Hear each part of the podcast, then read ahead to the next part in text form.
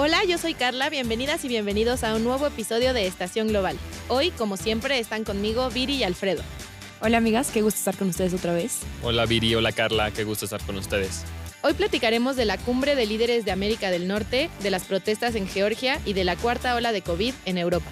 Quédense con nosotras que va a estar muy interesante. Once Digital presenta Estación Global.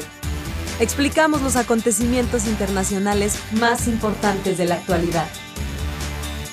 Como ya les habíamos adelantado la semana pasada, este 18 de noviembre se llevó a cabo la novena cumbre de líderes de América del Norte en Washington, D.C.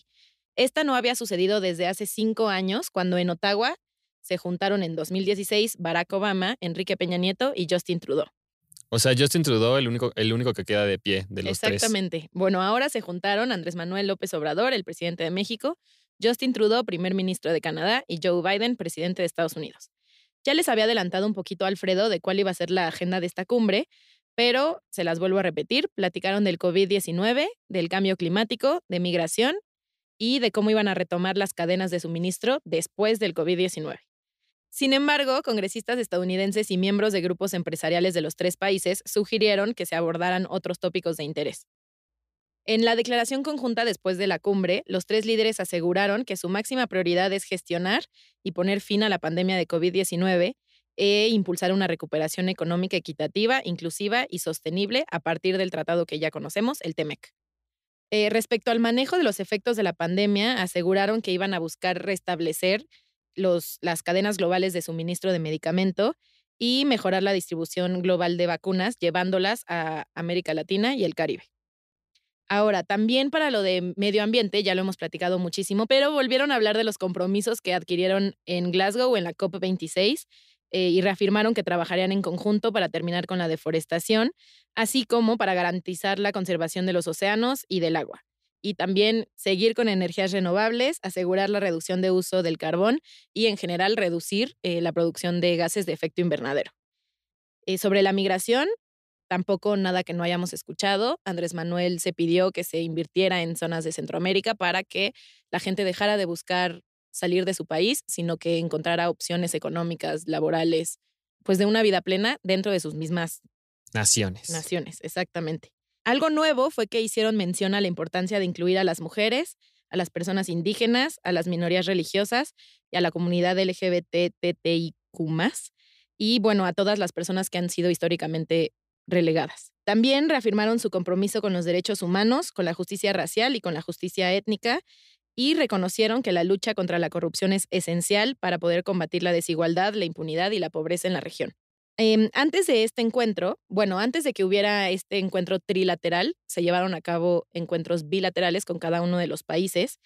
Antes de que Andrés Manuel se juntara con Biden, se juntó con, Kamala Harris, la vicepresidenta de Estados Unidos, y con ella destacó el trabajo conjunto entre los países respecto a temas económicos y de migración. Y eh, una vez más reiteró lo que ya sabemos de invertir en América Central. Me impresiona mucho cómo esto siempre suena tan bonito, como de vamos a mejorar en términos migratorios y vamos a mejorar la vida de las personas y vamos a... Y en realidad no hay nada puntual, nunca. No, claro, por eso les dije, no estamos tocando nada nuevo, son todas cosas que Andrés Manuel ya ha dicho o que Joe Biden ya ha dicho. Algo que sí estuvo diferente y que a mí me pareció muy bonito fue que Joe Biden aseguró que México ya no es su amigo del sur, porque ahora los países se ven como iguales. Y Andrés Manuel también le agradeció por no ver a México como el patio trasero.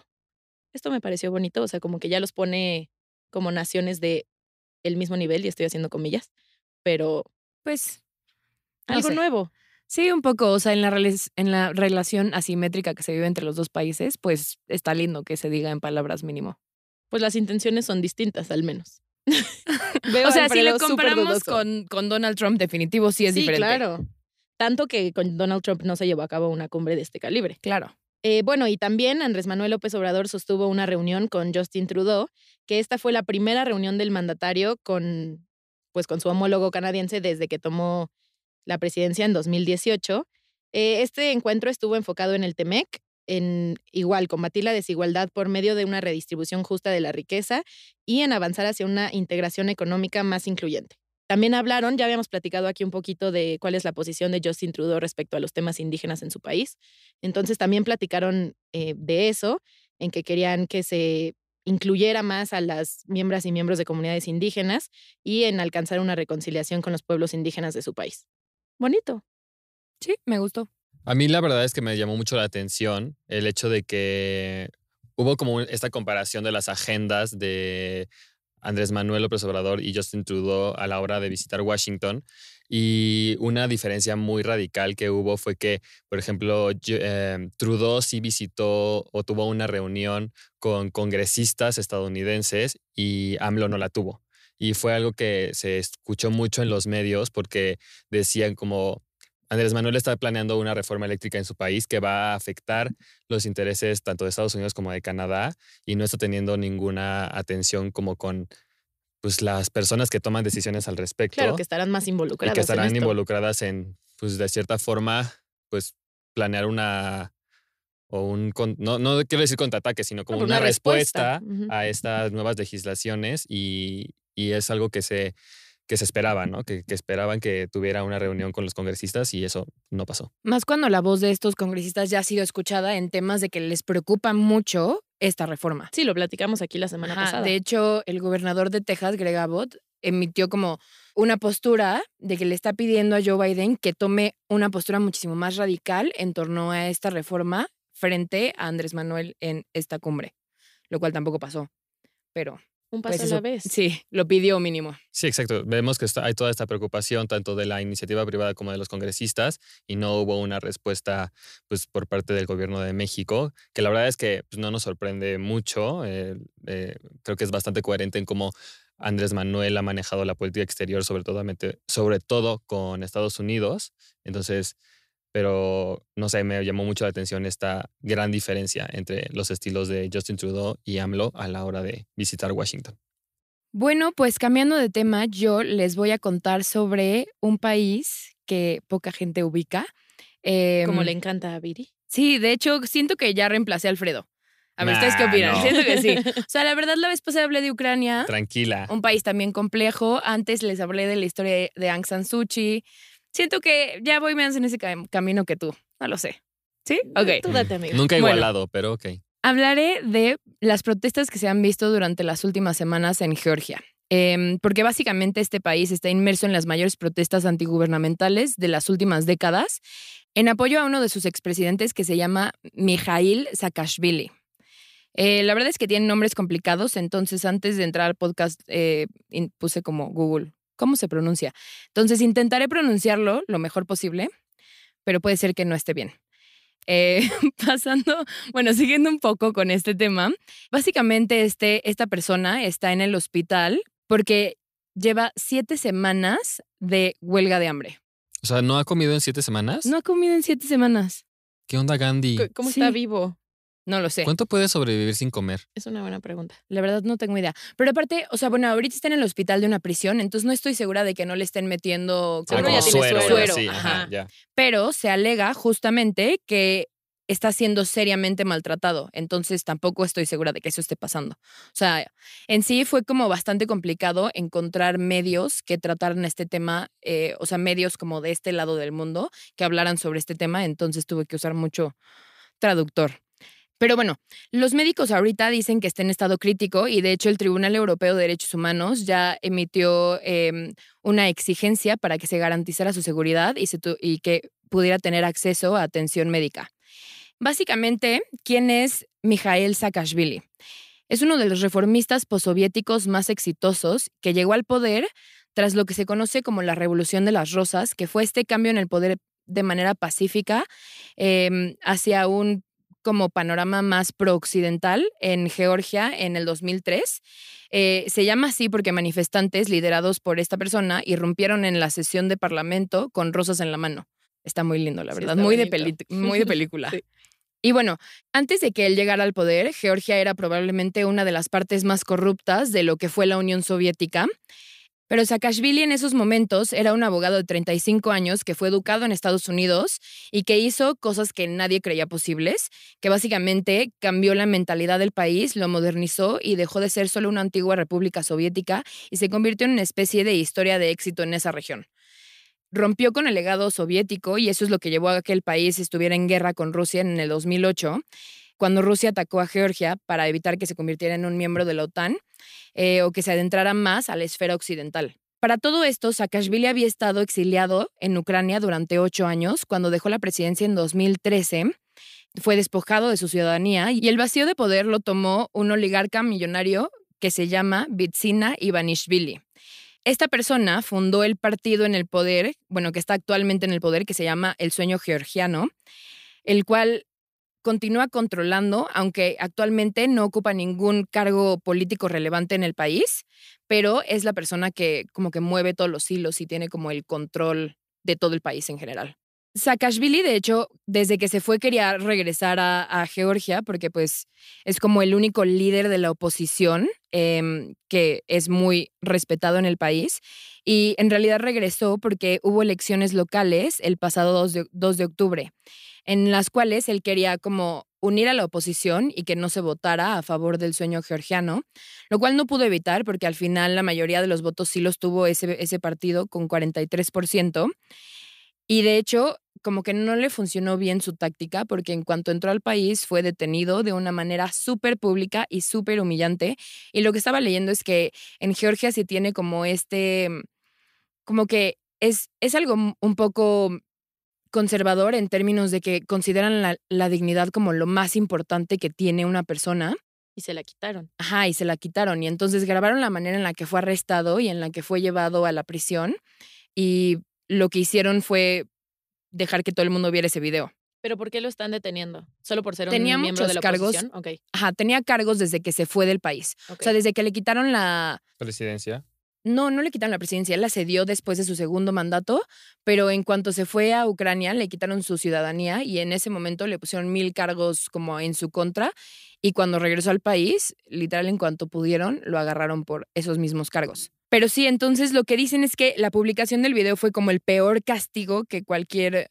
O sea, no creo que igual que no comer nueve días o no sé cuántos. No sé, porque justo el actual primer ministro. Sí, ah, siete semanas. yo nueve días, perfecto. Lo que dijeron es que la publicación del video fue como el peor castigo que podría haber tenido cualquier persona y de hecho la actual primer ministro dijo que él tenía el derecho a suicidarse si quería.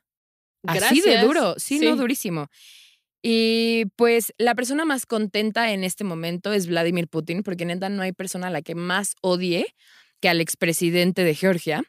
De hecho, muchas personas dicen que él está detrás de esto, pero pues no sé, o sea, la semana pasada también decían que estaba detrás de lo de Bielorrusia, entonces, ¿qué tantas cosas puede tener? no tanto. Exacto, en todos Yo los creo que Putin está detrás de todo esto, neta. De todo en el Él mundo. puede De matar todo. a quien quiera en este mundo y... O bueno, por lo menos en aquel continente, sí, en este vemos. Vemos. Vemos. Oye, pero tengo una duda. ¿Y entonces por qué está en huelga de hambre? ¿O sea, es por esto del video y de su dignidad o simplemente porque está apresado, bueno, privado de su libertad o cuál es su... yo, bueno, específicamente no lo dice, pero yo creo que es como por la sensación de injusticia de que está Claro. siendo apresado cuando él es la oposición. O sea, no está haciendo nada malo en sí, sino solamente quiere cambiar el gobierno y mejorar al país. O bueno, eso es como lo que él plantea. Ok.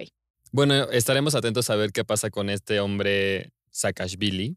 Y bueno, pasando a otros temas, pero también quedándonos en Europa, les quiero contar que eh, seguramente han visto en los medios que los últimos días Europa está un poco en crisis por eh, el COVID-19. Estamos experimentando. Una vez más. Exacto, una vez más. Y ahora se viene con la cuarta ola. Entonces les quiero con la cuarta ola eh, del COVID, no del feminismo.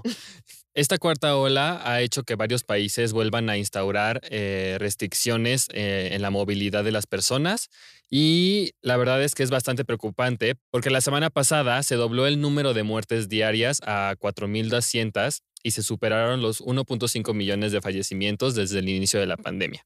O sea que, y que estos aumentarán si se sigue con la tendencia que se tiene actualmente a 2.2 millones acumulados en primavera del próximo año. O sea, es muchísimo. Pero tengo una pregunta. ¿Es una variante nueva o es lo mismo? Es la variante Delta. O sea, es la variante Delta que está resurgiendo y, bueno, no está resurgiendo, está teniendo como este pico nuevo de contagios. Y la comisaria europea de sanidad, que se llama Estela Kyriakides, eh, advirtió que esta nueva subida en los casos de COVID-19 por la variante Delta se está provocando principalmente por la gente no vacunada. Increíble. Eh, para darles un poco de datos, ella dice que obviamente los países más afectados son los que menos están vacunados y, por ejemplo, los, los porcentajes de vacunación en diferentes países de, Europa es muy variable.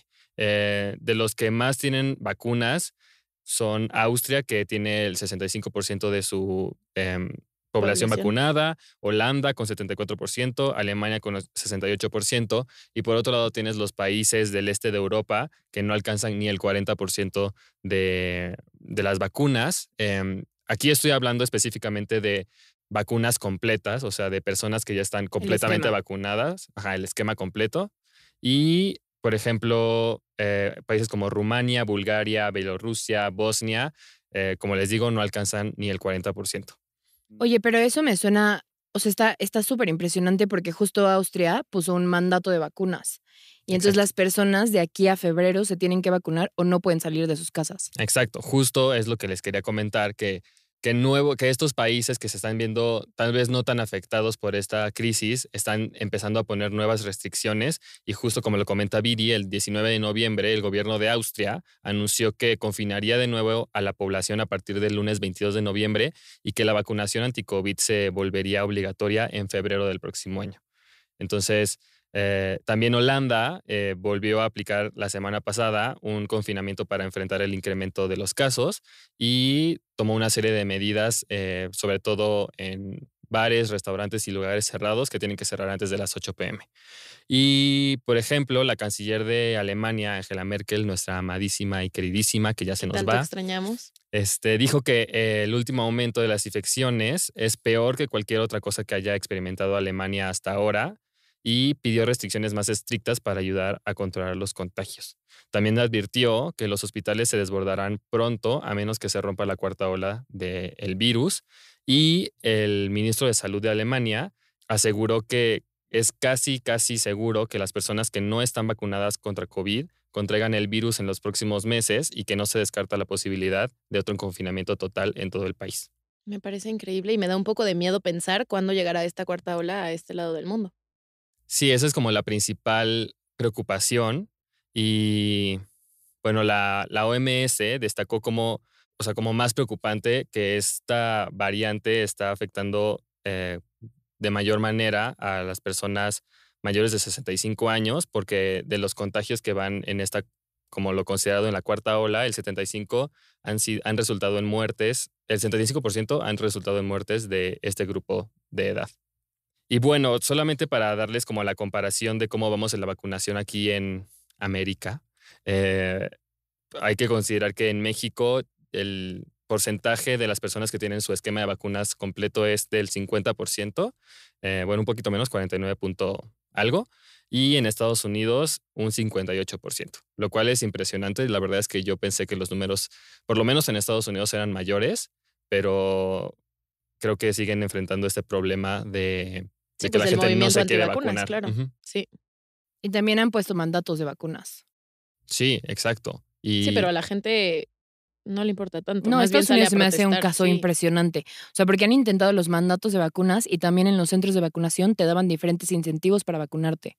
Desde dinero hasta churros de marihuana, literal. No, y aparte en Estados Unidos, o sea, no es como aquí que tienes que esperar tu grupo de edad en tu. No, te puedes ir a este, vacunar cuando quieras. Exacto, allá. Con la vacuna que quieras. Así es. Entonces, pues esperemos que esta cuarta ola no afecte tanto como nosotros o como se está previendo que va a afectar, porque em, si sigue así, la OMS ya dijo que en 25 países de la región de Europa se arriesga a sufrir la falta de camas en hospitales y en 49 eh, alcanzarían como una situación de estrés alto en las unidades de cuidado intensivo. ¿Y no han hecho dicho nada como una proyección para América? No, porque pues precisamente como no ha llegado esta cuarta ola América, no se puede tener una proyección de cómo afectaría hasta que empiecen los primeros casos. ¿Y hay alguna razón específica por la que fue como esa parte de Europa? Eh, pues algunas teorías dicen que es principalmente por el clima, o sea, como ya está empezando el invierno, eh, como, y fue como justo el mismo caso el año pasado, que pues la gente está empezando a solamente estar adentro de sus casas, adentro de lugares cerrados, entonces es más fácil que, la, que, el, virus, se propague, y pues es parte de la naturaleza de Europa, ¿no? O sea, pues aquí en México pues puedes salir en invierno y no pasa nada y puedes tener eventos en aire libre, pero en Europa pues es muy difícil con las pues, temperaturas extremas que manejan. Ya. Triste. Y aparte del tema de las, vacunas. vacunas.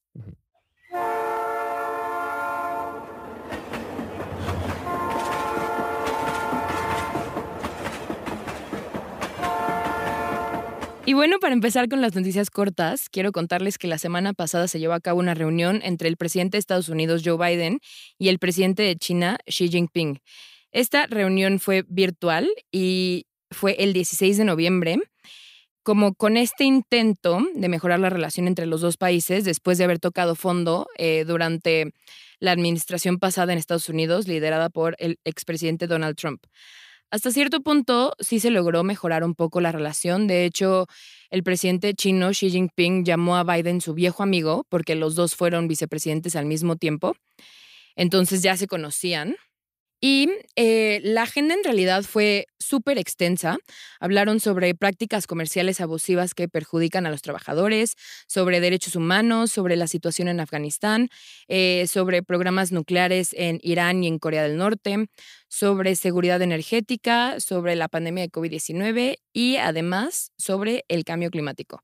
Los dos externaron que tienen esta responsabilidad conjunta de manejar las diferencias y siento que en realidad ese fue el objetivo de la reunión. No buscaban tener un acuerdo per se, sino manifestar que los dos presidentes tienen algún tipo de responsabilidad histórica para evitar que la relación entre las dos naciones empeore y se llegue a un conflicto verdadero. Por su parte, los chinos necesitaban escuchar que Joe Biden dijera puntualmente que Estados Unidos no apoyaba la independencia de Taiwán, ya que recientemente eh, Joe Biden había tenido como esta serie de declaraciones ambiguas al respecto y eso era lo más importante que tenían que sacar de la reunión los chinos. Por otro lado, Estados Unidos lo que buscaba era transmitir el mensaje de que hay problemas que solo se pueden resolver en conjunto y que el llevar a cabo esta resolución no es un favor hacia China.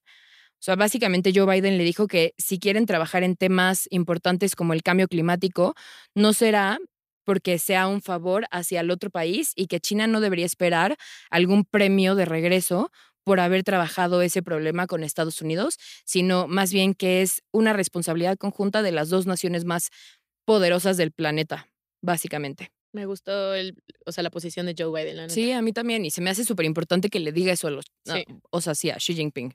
o sea, sí. que siento que justamente ellos piensan que Estados Unidos está muy deteriora- deteriorado y por eso, por ejemplo, la propaganda que salía en medios chinos es que Xi Jinping habló toda la reunión y Joe Biden salía tomando notas.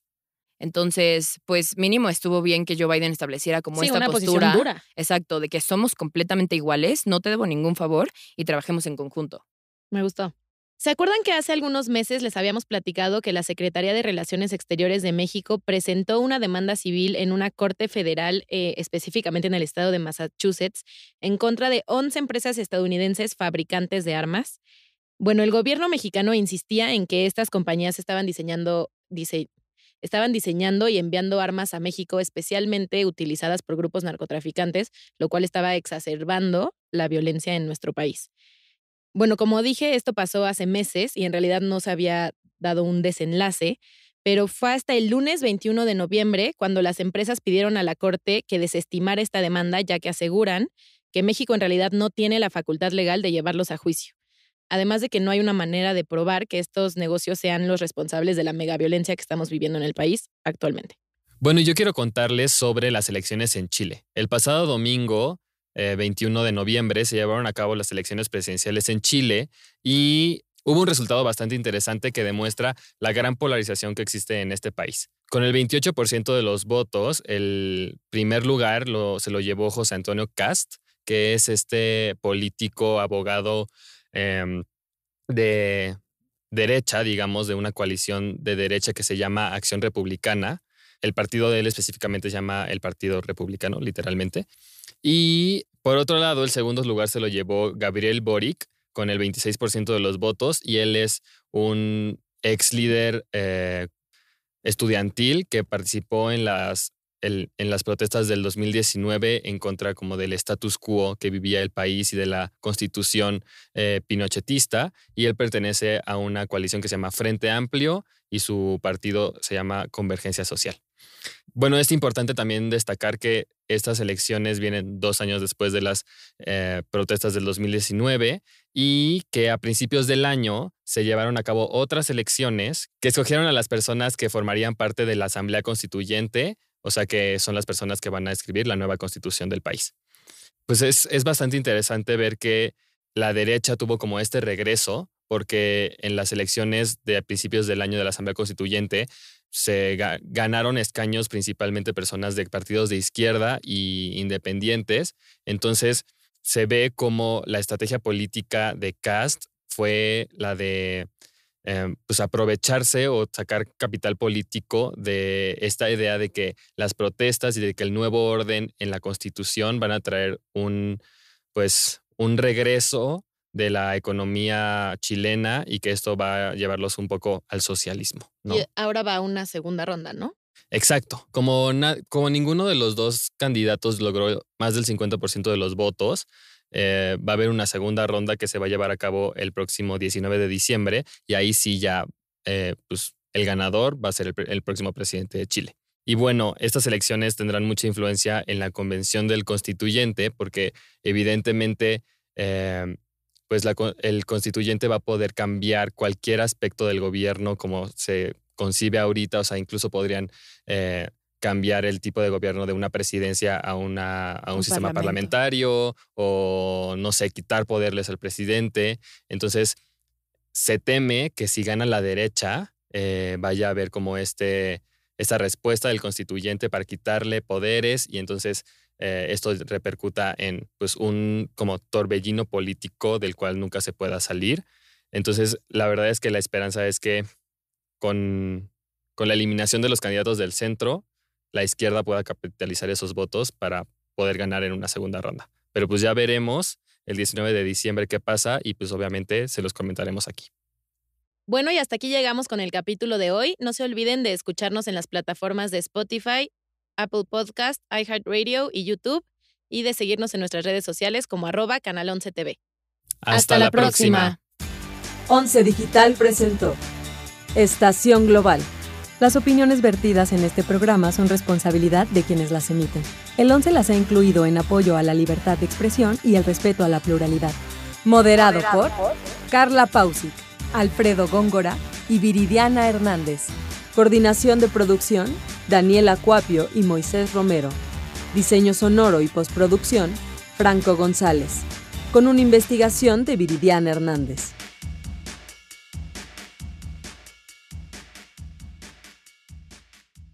11 Digital va contigo.